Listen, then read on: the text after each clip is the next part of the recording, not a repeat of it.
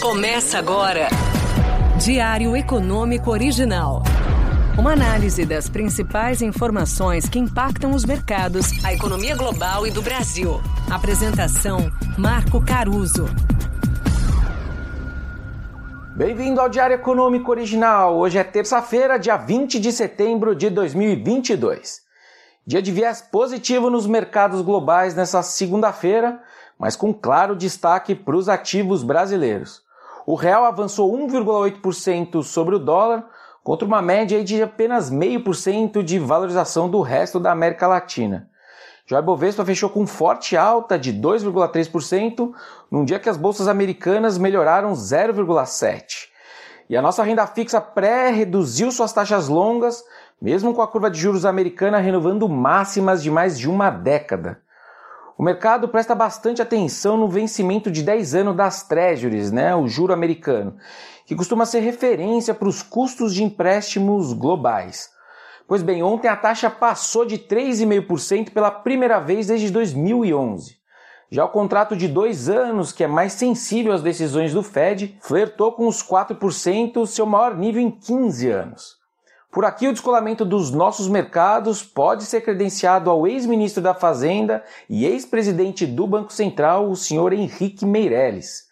A presença dele em evento de campanha do ex-presidente Lula, manifestando apoio à sua candidatura, foi o gatilho do nosso rally por aqui. Não pelo apoio em si, que não faz tanto verão sozinho, mas pela especulação sobre a sua presença em eventual governo ou mesmo pela possibilidade de alguma moderação do petista aos olhos da economia em uma eventual vitória na corrida presidencial. O interessante desse evento é que ele demonstra bem o tamanho das incertezas sobre as contas públicas brasileiras e a consequente aumento do prêmio de risco sobre os nossos ativos aqui no Brasil. Bastou aí uma pequena esperança de alguma racionalidade econômica nos próximos anos para os preços melhorarem como melhoraram ontem. Bom, mas voltando para a cena externa, na virada de ontem para hoje, o Banco Central Chinês manteve os juros estáveis depois dos cortes recentes. De qualquer forma, a China vai seguir com uma postura expansionista dos juros, do crédito e dos gastos públicos daqui para frente, dado todos esses ventos contrários e contínuos que têm pesado sobre o PIB deles. Além disso, diferente do resto do mundo, a China consegue ter esse viés de injeção de liquidez, dada a tranquilidade que eles têm no fronte inflacionário. Hoje, o núcleo de inflação chinês tem girado abaixo de 1% ao ano. Inveja geral. Bom, para mim, a opção dos formuladores de política chinesa em não cortar os juros de novo vem da pressão que eles têm sofrido na moeda que eu comentei recentemente, sofrendo inclusive saída de capital. Bom, pois bem, falando agora da agenda de hoje, o destaque fica com os números do setor imobiliário americano às 9h30.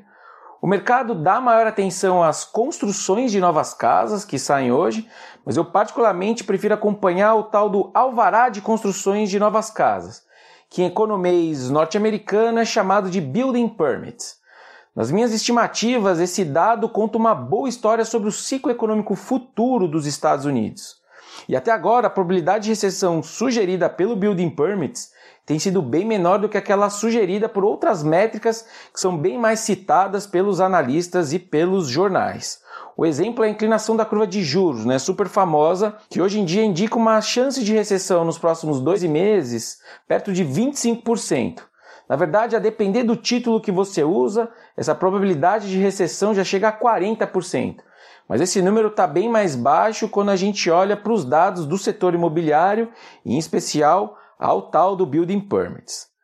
Bom, isso é tudo por hoje, turma. Um bom dia, bons negócios e sorte sempre. Você ouviu? Diário Econômico Original. Uma análise das principais informações que impactam os mercados, a economia global e do Brasil. De segunda a sexta, às sete da manhã, no Spotify e YouTube.